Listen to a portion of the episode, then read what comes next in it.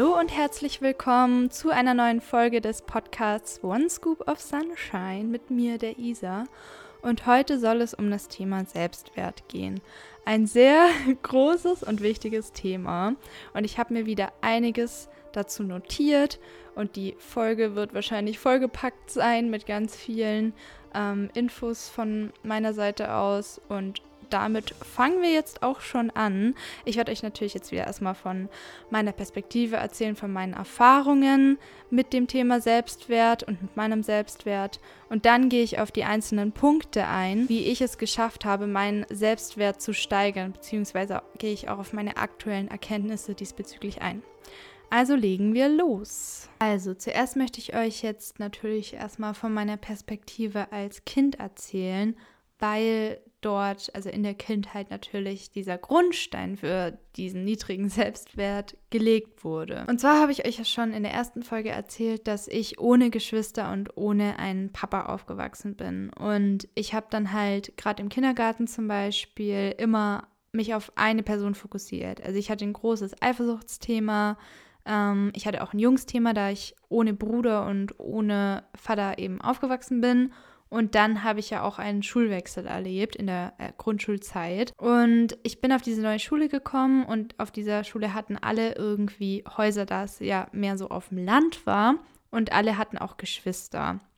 Nach außen hin ähm, war es dann so, dass halt deren Familie auch irgendwie dann so ähm, perfekt, deren Familien so perfekt schienen. Und ich hatte dann halt immer das Gefühl, okay, ich bin anders und der Glaubenssatz hat sich dann auch richtig gefestigt, weil ich halt dann immer dachte, okay, ich habe nicht das, was andere haben, ich muss mich mehr beweisen und ich muss mir halt irgendwie dieses gesunde Verhalten von diesen, ich sag mal, sozial gesättigten Menschen abschauen, um normal und akzeptabel rüberzukommen. Also ich würde sagen, das ist eigentlich ein ganz normaler Überlebensinstinkt, dass man das dann macht. Also man möchte ja akzeptiert werden in der Gruppe, um zu überleben. Und dann habe ich ja auch schon erzählt, dass ich dann ähm, aufs Gymnasium gegangen bin. Mir wurde aber von meiner Lehrerin gesagt, dass ich auf die Realschule soll, weil ich halt sehr verträumt war und es da auch einige Schwierigkeiten mit dieser Lehrerin gab in der Grundschule. Und ich hatte dann halt immer das Gefühl, als ich dann auf dem Gimmi war mit meinen Freundinnen, also die ja auch hingekommen sind und auch die Empfehlung dafür hatten, okay, ich muss mir jetzt aber irgendwie den Platz verdienen, ich muss mich beweisen und die Leistung erbringen, um zu zeigen, dass ich auch hier sein kann. Das heißt, ich hatte halt immer extreme Angst dann. Ich bin immer mit Angst in die Schule gegangen, was natürlich auch sehr prägend dann war. Und bezüglich dem Selbstwert war es dann auch so, dass gerade in der Mittelstufe das dann angefangen hat, dass ich mich sehr über Noten und später auch die Figur ja ähm, definiert habe. Also ich wusste, okay, diese zwei Faktoren kann ich kontrollieren und dadurch kann ich irgendwie auf eine Ebene kommen, zumindest so ansatzweise, wie ähm, auf der die diese Reicheren irgendwie sind und dadurch, dadurch fühle ich mich dann dazugehöriger und normaler. Und ähm, bezüglich diesem, ich sag mal, ja, es war Mobbing, war es dann halt so, ähm, dass es einfach lauter Kleinigkeiten waren, die mir dann immer wieder so ein bisschen diesen niedrigen Selbstwert bestätigt haben. Also ja, seien es jetzt so ähm, Augenverdreher bei Referaten oder ähm, Gekicher oder wenn ich dann mal meine Meinung gesagt habe, dann ja, so, dass sie sich so genervt angeschaut haben. Und ich war halt auch sehr ehrgeizig, dadurch, dass ich halt ähm, das Gefühl hatte, dass ich durch die guten Noten Bestätigung bekomme, zum Beispiel für meine Oma oder dass meine Mom sich keine Sorgen machen muss um mich. Und ich halt immer dieses, diesen Satz bekommen, gesagt bekommen habe, mach es besser als mir, weil ich halt die Erste war, die so diese Chance aufs Studieren hatte in meiner Familie oder die erste, die es dann auch gemacht hätte oder ich mache es ja jetzt, genau. Ähm, und dann ähm, war es so, dass ja ab 14 es so eine Eskalation gab mit dem Lernen. Also ich hatte wirklich so eine Art Sucht nach Bestätigung, weil ich Bestätigung irgendwie komplett mit diesem Selbstwert-Push gleichgesetzt habe. Und dann ähm, ihr wisst ja, wie es ist, so mit diesem Leistungssystem hier halt, ne, mit der Produktivität. Man hatte da halt einfach so diese, äh, das alles um sich rum, dass, wenn man halt viel leistet, dass man dann halt was ist und dass man sich darüber definiert und so. Also, ähm, gerade in der jugendlichen Phase, Teenagerzeit, da sucht man ja auch nach der eigenen Identität. Und gerade wenn man dann diese Selbstzweifel hat, dann erscheint halt sowas wie Noten oder Figur, was man halt selber beeinflussen kann, sehr, als sehr, sehr praktisch oder sehr, sehr greifbar um dadurch den eigenen Selbstwert aufzupeppen oder aufzupuschen oder ja, aufzuwiegen. Ähm, und ich hatte aber auch, also bezüglich dem Mobbing jetzt nochmal, immer so ein kleines Machtgefühl dadurch über den anderen, weil ich halt immer wusste, okay, ihr ähm, lernt jetzt vielleicht nicht so, ihr geht am Wochenende feiern und so, aber ich lerne voll viel und irgendwann studiere ich dann und dann ähm, habe ich quasi den richtigen Weg gewählt irgendwie und dann, ähm, ja, bin ich da irgendwie über euch oder so. Also dadurch habe ich dann immer wieder geschaut, dass ich mein Selbstwert nochmal ein bisschen ähm, aufpäppeln kann, weil der so niedrig war teilweise dann. Ich hatte ja dann auch diesen Nebenjob, diesen Kellnerjob und da war es dann, da ging es dann wirklich so weit, dass ich dann gesagt habe oder gedacht habe, ich habe es nicht verdient zu essen und ich bin auch irgendwie das Dienstmädchen, das sich ja, das jetzt hier alle bedient und was auch hier so der einzige Trost für mich war, war dieser Gedanke, ich gehe ja dann später studieren, ich habe dann einen besseren Job und das kommt ja alles auf mich zu. Ich kann mir das erschaffen, ich kann mir das ermöglichen, indem ich nur weiter daran arbeite, diese Noten und diesen Sport zu haben. Und ihr wisst ja auch, dass ich ja diesen USA-Austausch hatte, wo ich mich ja dann mit meiner ähm, Austauschpartnerin so verglichen habe. Und auch hier wollte ich mich durch diese schlanke Figur dann auch auf aufwerten, dass wenn sie dann kommt, dass wir dann irgendwie gleich sind und dass ich da irgendwie rankomme, so an ihr Leben mit halt Eltern und dem Haus und dem allen. Also es ging immer um dasselbe Thema. Ihr merkt schon dieses Muster. Und dann bin ich ja ins Internat gekommen in der Oberstufe und ich hatte da zu der Zeit extrem Probleme damit, Geld auszugeben. Also ich konnte mir kaum was gönnen. So ein 4 Euro Latte Macchiato war ein Riesending für mich. Da, da, da habe ich mir wirklich gegönnt, so quasi. Auf der Schule war dann der Großteil der Schülerinnen tatsächlich recht wohlhabend. Also es waren jetzt nicht alle, die auf der Schule waren, dann auch auf dem Internat. Der Großteil hat dann auch zu Hause gewohnt. Und man hat das einfach gesehen an der Kleidung, die sie getragen haben. Oder wenn wir dann von unserem Urlaub, von unseren Sommerferien erzählt haben, habe ich halt gesagt, ja, ich habe die ganze Zeit gekellnert und die waren halt auf den Malediven oder in Thailand oder so. Und ich habe mich für sie gefreut, aber gleichzeitig hatte ich auch ein negatives Gefühl dadurch, weil ich halt das Gefühl hatte, krass, ähm, ich habe das irgendwie nicht und auch bei so, es waren lauter so Kleinigkeiten, so Feste, Events, wenn dann die Eltern kamen und ich habe das dann gesehen. Es wurde mir immer wieder so bewusst oder reingedrückt. Und klar, es hängt von meiner Perspektive ab. Also ich konnte das, so wie es war, konnte ich es nicht akzeptieren. Und hätte ich das gekonnt, weil ich meine, ich habe mir das Leid ja quasi, das Leid kam, weil ich halt den Gedanken hatte, es ist nicht so, wie es sein soll.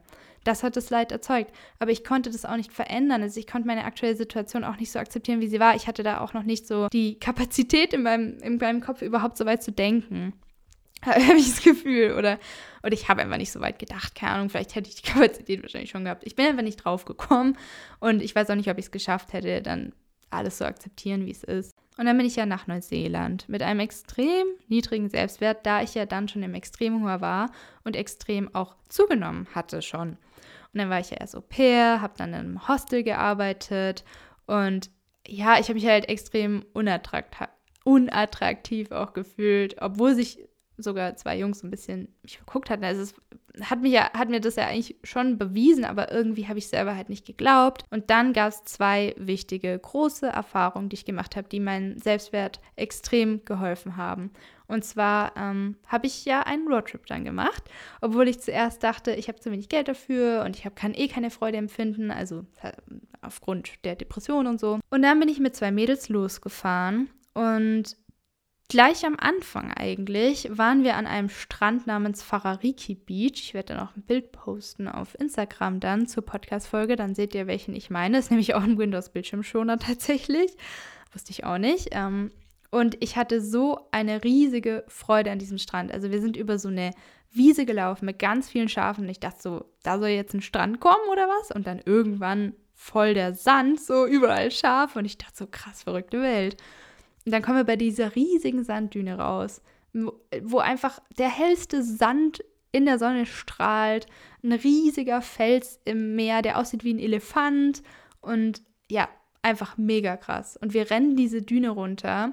Ich bin dann da auch am Meer so entlang gelaufen. Da waren überall so Geleeartige, lilane Dinger, wo wir dann äh, später herausgefunden haben, dass das so portugiesische giftige Quallen sind.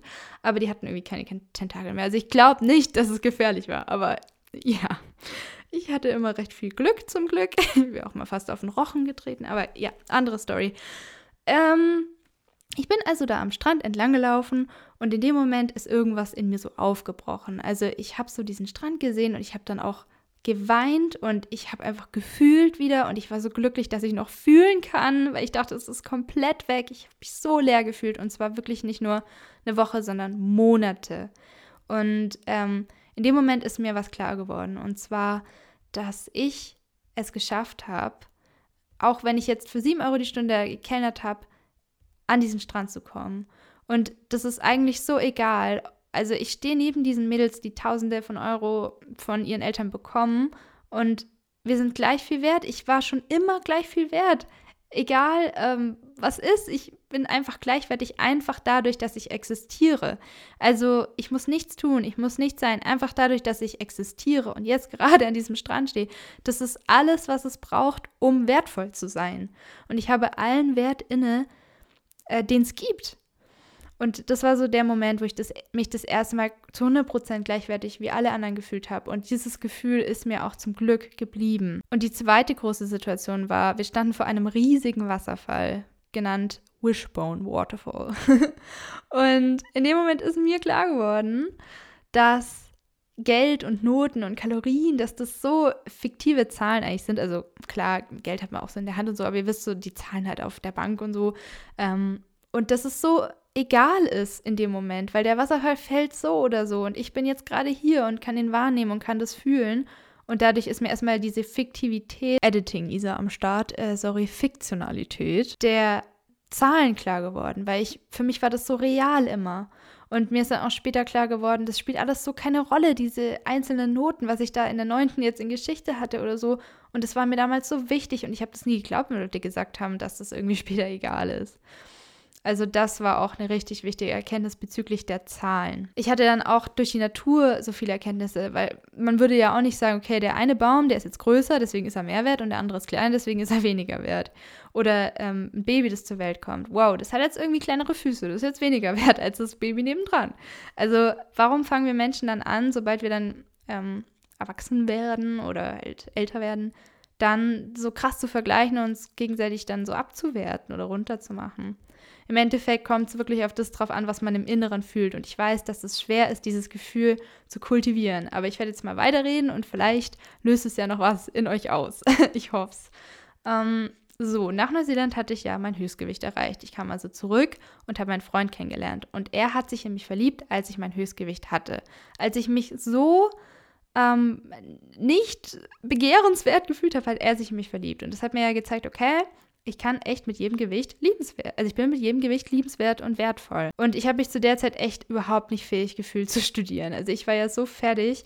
Ähm, ich habe es dann trotzdem gemacht. Es war mir auch egal, was ich studiere. Ich wollte halt einfach dann BAföG haben, weil ich habe dann im, in der Bäckerei und im Hotel gearbeitet und ich wollte einfach mal eine Pause und finanziell abgesichert sein. Und wenn das bedeutet hat, dass ich da jetzt mich in die Uni hocken muss, dann habe ich das halt gemacht. Und das war mir dann auch egal, was das für ein Studiengang ist. Also ähm, weil ich war einfach echt überhaupt nicht bereit dafür. Ich war so fertig noch von, dem, von der ganzen Internatssache und so. Ich hatte dann einen großen Kampf zwischen diesen neuen Erkenntnissen und Gefühlen und meinen übermächtigen alten Mustern, die wieder hochkamen, dadurch, dass ich wieder in Prüfungssituationen war, in Deutschland an so einer Uni. Klar, also mein Selbstwert wurde gepusht durch Pascal, aber trotzdem kamen so alte Muster wieder hoch. Es war zwar lange nicht mehr so schlimm, also ich war mir immer bewusst, dass die Noten im Studium zum Beispiel jetzt halt fiktiv sind. Das war, ich war, habe mich da nicht mehr so, habe nicht mehr so hohe Ansprüche in mich gehabt, was schon mal gut war und auch wirklich gut getan hat.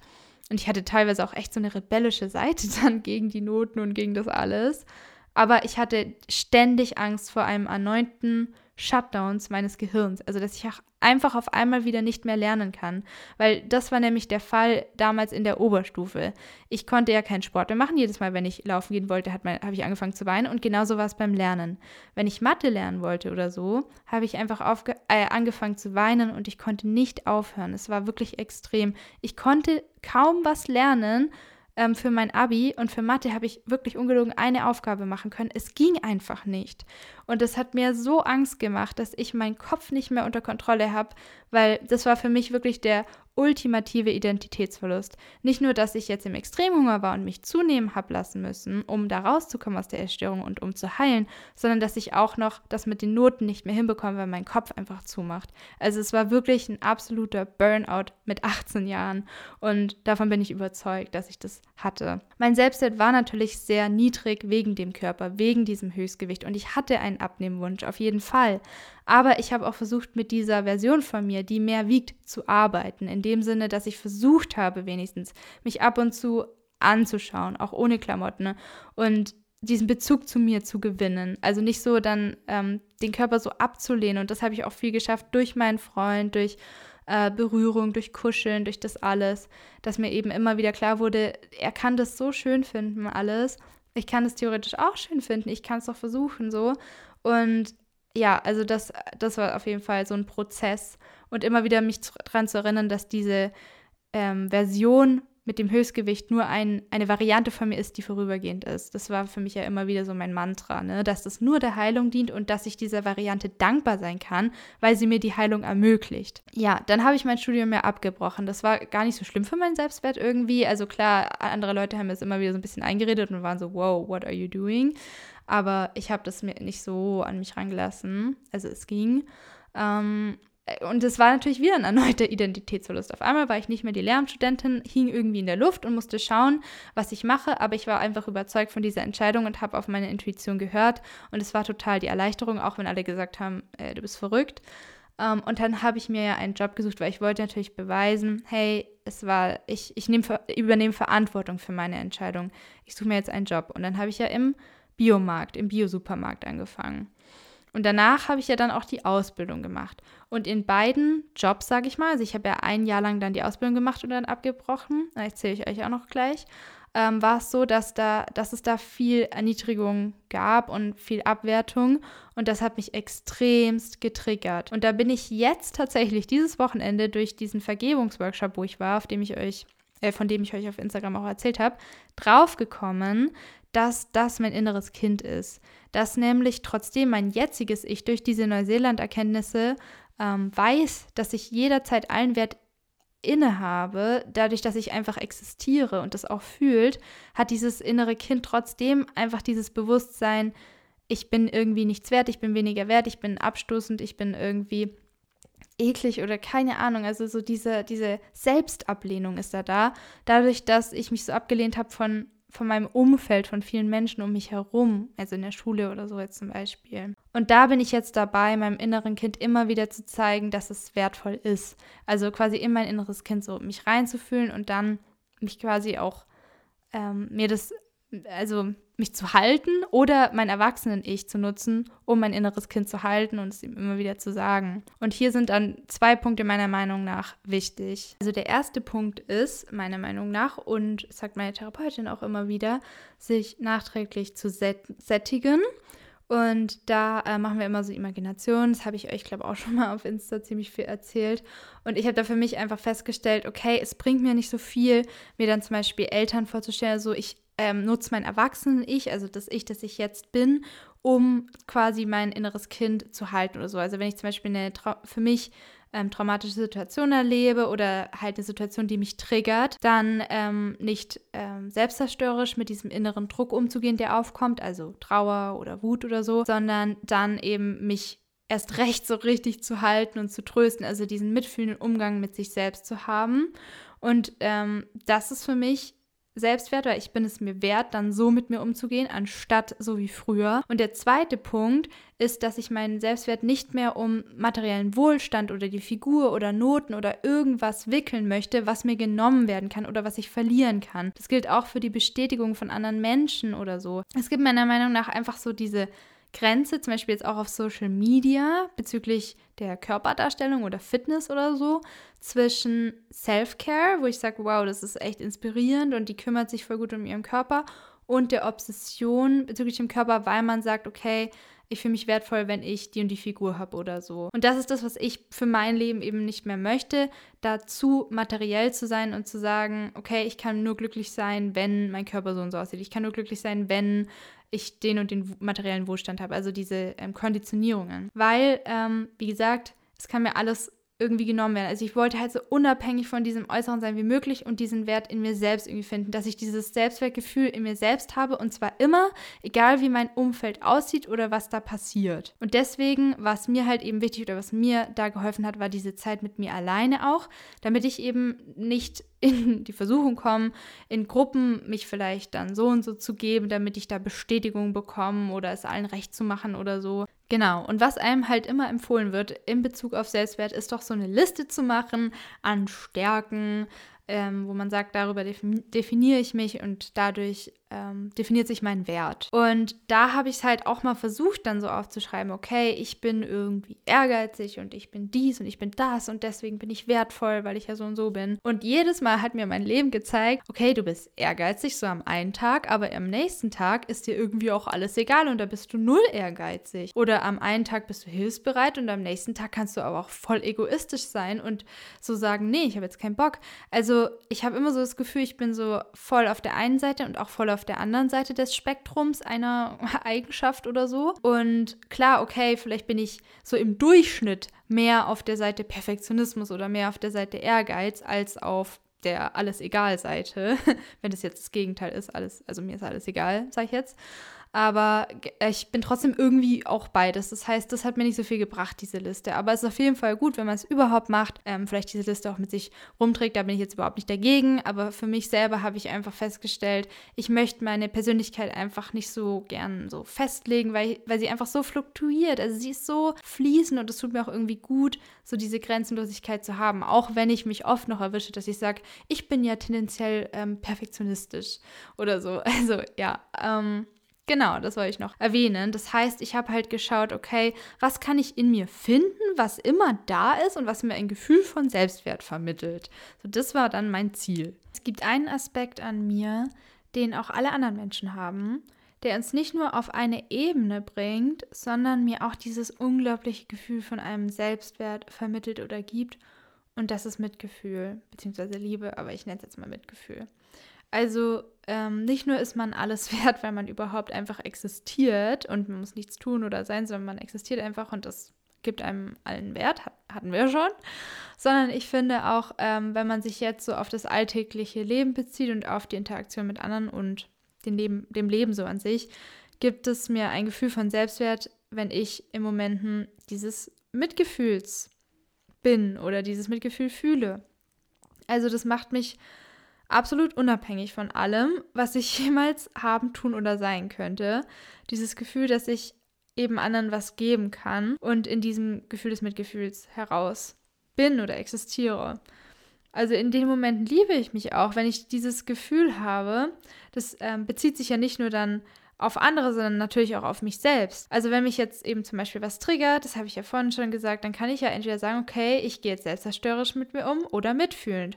Und in jedem Moment, wenn ich das schaffe, mich selbst in den schmerzvollsten Momenten dann zu halten, zu trösten und mich um mich zu kümmern und meinem getriggerten meine getriggerten alten Wunden zu versorgen quasi, dann bin ich es mir wert. Genauso beim Thema Abgrenzung.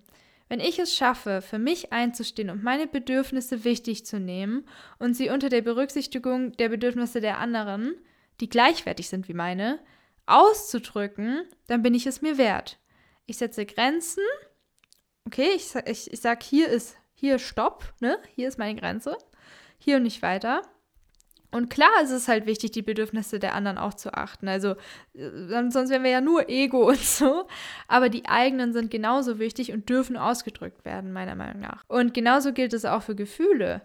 Und auf diese Bedürfnisse von einem selbst und von anderen zu achten, ist Mitgefühl, das ist Selbstliebe und Selbstwert. Und es hat auch einen Mehrwert, weil der andere dann auch weiß, wo er an dir ist oder wie du halt tickst und fühlst und wo deine Grenzen sind. Also es bringt halt auch eure Beziehung auf eine authentischere Ebene, meiner Erfahrung nach. Aber ich meine halt mit Mitgefühl jetzt nicht nur dieses so geben und aufopfern oder wie sozial bin ich auf Papier und wie habe ich mich, wie sozial habe ich mich engagiert und äh, wie arg opfere ich mich für meine Kinder auf zum Beispiel oder so, sondern wie gut gehe ich mit mir und anderen um. Und das hat für mich einfach dieses Gefühl von innerem Reichtum erzeugt, dass ich einfach immer diesen, diesen Selbstwert habe, nicht nur, dass ich halt existiere, sondern auch, weil ich, weil ich dieses Mitgefühl halt habe und ich kann mein Herz quasi öffnen. Und mit diesem offenen Herzen, was ja wirklich meiner Erfahrung nach auch Berge versetzen kann, das auch wirklich jeder haben kann, ähm, habe ich das größte Potenzial überhaupt. Weil dadurch kann ich mich in andere einfühlen, ich habe Empathie, ich kann auf einer authentischen Ebene mit anderen interagieren, wenn ich meine Bedürfnisse ausdrücke und so weiter. Und ich fühle mich dann auch einfach irgendwie innerlich so reich. Ich bin dann nicht, muss meinen Selbstwert dann nicht mehr um diesen materiellen ähm, Wohlstand so arg drumrum wickeln. Das heißt aber nicht, dass mir Materielles jetzt nicht mehr wichtig ist oder ich keine Freude an schönen Klamotten habe oder ich nicht doch irgendwie Perspekt äh, Bestätigung oder auch Macht haben möchte. Auf jeden Fall. Ich habe ja mein Ego, das das möchte. Aber es geht mir halt darum, so eine Balance zu haben zwischen dem Ego und dem mitfühlenden Herz. Also wenn ich jetzt zum Beispiel ein Beispiel nennen müsste, ähm, Thema Vergeben, da hatte ich es heute auch äh, von in einem IGTV. Wenn ich jetzt zum Beispiel, äh, jemand hat mir was Schlimmes angetan, dann kann ich mich zum Beispiel aus meinem Ego heraus entscheiden und sagen, boah, jetzt hat er verdient, dass es ihm jetzt dann ähm, schlecht geht zum Beispiel. Also wenn jetzt die Person dann zum Beispiel krank wird, dann äh, zu sagen, boah, das hat die verdient, das ist Karma und so auf die Art, ne, Rache und so. Oder ich sag halt, oh mein Gott, die arme Person, das wünsche ich niemandem, dass er da jetzt so krank ist und habe so dieses Mitgefühl und die Empathie ähm, jetzt in Bezug auf Rache. Und wenn es dann in Richtung Vergeben geht, dann halt auf diese Ebene irgendwann zu kommen, was auch nicht bei jedem Menschen gehen kann und bei jeder Tat und bei allem, was passiert. Aber wenn man jetzt zum Beispiel halt, wenn es jetzt um Verwandte geht, die man halt trotzdem noch irgendwie lieb hat, da dann halt irgendwie das nachvollziehen zu können oder ins Mitgefühl zu kommen, hat mir schon sehr arg geholfen geholfen, um vergeben und loslassen zu können, weil ich Dinge mehr nachfühlen konnte und dann auch Mitgefühl haben konnte, weil ich es mehr verstanden habe. Und da hat mir auch sehr geholfen auszudrücken, hey, das und das hat mir wehgetan, das und das sind meine Bedürfnisse, das und das würde mir gut tun oder so. Das hat also diese Grenzen, die haben mir auch sehr, sehr geholfen und da für mich einzustehen. Ähm, genau, Thema vergeben. Ne? Ähm, dann ein weiteres Beispiel ist zum Beispiel die Fair- oder Beurteilung das da, dafür kann ich mich entscheiden, egomäßig, oder halt für die Empathie, dass ich mich reinfühle und sage, okay, was ist deine Perspektive? Schauen wir mal. Oder eben, habe ich jetzt schon ein paar Mal genannt, der Umgang mit sich selbst, selbst Selbstzerstörung oder ähm, mitfühlende Reaktion in Bezug auf mich und meinen Körper. Und die äh, Saskia von Bunte Zebras hatte diese Woche, also ich glaube gestern, einen richtig guten Spruch in der Story und zwar: Life is 10% what happens to you and 90% how you react to it. Und das finde ich ist so ein guter Spruch, weil ähm, es ist wirklich so. Wenn ich zum Beispiel jetzt sage, okay, ich reagiere mitfühlend, und kümmere mich jetzt um mich und tröste mich, dann ähm, hole ich mir ja auch die Kontrolle zurück. Wenn ich zum Beispiel auch einen Trigger habe, ne, also ich, Trigger kommen ja immer auf uns zu im Alltag. Und ich sage, okay, ich nutze jetzt diesen Trigger als Chance, um einen alten Glaubenssatz aufzudecken decken, den mein inneres Kind hat, weil ich den in der Kindheit vielleicht auch aufgenommen habe. Und jeder Trigger kann so eine Chance sein, auch wenn es in dem Moment, wenn man getriggert wird, natürlich wehtut. Dann verliert man nach und nach ja auch durch diese Konfrontation und durch diese Perspektive so ein bisschen die Angst vor den Triggern oder man shiftet zumindest die Sicht auf die Trigger. Sie, sie machen mir immer noch so Angst und ich bin, ich äh, ist jetzt nicht mein favorite thing, da mich mit den Triggern zu konfrontieren, aber ich kann es anders verwenden und die Angst ist ein bisschen runtergegangen. Und ich habe wieder mehr das Gefühl, ähm, dass das Leben mir nicht so passiert, sondern dass ich auch Kontrolle über das Leben habe. Weil das ist ja das, was wir zum Beispiel, wenn man jetzt eine Essstörungsvergangenheit hat, ja auch wollten, indem wir den Selbstwert zum Beispiel um die Figur drumherum wickeln, ist ja diese Kontrolle. Aber wenn ich zum Beispiel dieses Mitgefühl mir gegenüber habe oder den Trigger so sehe, dann habe ich das Gefühl, okay, ich kann mein Leben irgendwie beeinflussen und habe hier auch irgendwie Kontrolle und muss mir das nicht, muss mir die Kontrolle nicht suchen, indem ich meinen Selbstwert um Noten oder Materielles oder meine Figur oder so drumrum wickle. Ich hoffe, das hat jetzt Sinn gemacht. Ähm, was zum Beispiel auch immer wieder passiert, ist diese Opferrolle, dass man da reinrutscht. Ich bin da nicht unschuldig, ich rutsche da auch viel rein. ähm, dass man halt sagt, okay, mir passiert immer das. Mir wird immer die, äh, die Schuld untergeschoben und ich suche dann die Schuld immer bei mir. Ich werde immer hinfallen und ja, ne? Ihr wisst, was ich meine mit Opferrolle. Und das ist eben auch das, wo das, äh, wo diese neue Perspektive so ein bisschen helfen kann, dass man diese Kontrolle eben hat, dass man immer kontrollieren kann, wie man reagiert, ob man sich für Mitgefühl oder für Selbstzerstörung oder so zum Beispiel auf einen bezogen, auf den eigenen Körper auch bezogen, ähm, entscheidet. Und das hilft auch so ein bisschen gegen die Opferrolle, weil man wieder sieht, okay, ich kann mich hier entscheiden, wie ich reagiere. Und klar hat es auch mit Verantwortung übernehmen zu tun und sich für das Leben entscheiden im Endeffekt. Aber so, das kann auch dabei helfen, oder mir hat es dabei geholfen, aus der Opferrolle rauszukommen. Ich habe tatsächlich noch ein Beispiel bezüglich der Essstörung. Und zwar, vielleicht könnt ihr das auch nachvollziehen, ist das Ego ja oder der Verstand oft so, okay, die ES, also die Essstörung, soll jetzt endlich weg sein. Möglichst schnell und ich möchte jetzt möglichst produktiv heilen. Und so war ich zum Beispiel letztes Jahr auch, wo ich mich entschieden habe, okay, ich nehme jetzt ein Jahr frei und mache Therapie und kümmere mich so um meine mentale Gesundheit, dass ich gesagt habe, okay, ich mache jetzt Gruppentherapie und dann gehe ich im Januar in die Klinik und bis dann und dann bin ich fertig geheilt und dann habe ich meine mentale Gesundheit auf die Reihe und dann gehe ich studieren und alles geht weiter. Ja, so, da ist halt auch wieder so die Frage, ähm, ist das so hilfreich? Für mich war es auf jeden Fall nicht hilfreich, mich da auch so unter Druck zu setzen. Und da hat die Clara von Central Soulful oder zum Beispiel von Conscious da hatte ich doch dieses Interview in ihrem Podcast, mein erstes Interview, mal was ganz Wertvolles zu mir gesagt. Und zwar, dass der Schmerz oder eine Krankheit so lange da ist, wie er dir was beibringen möchte oder wie sie dir was beibringen möchte.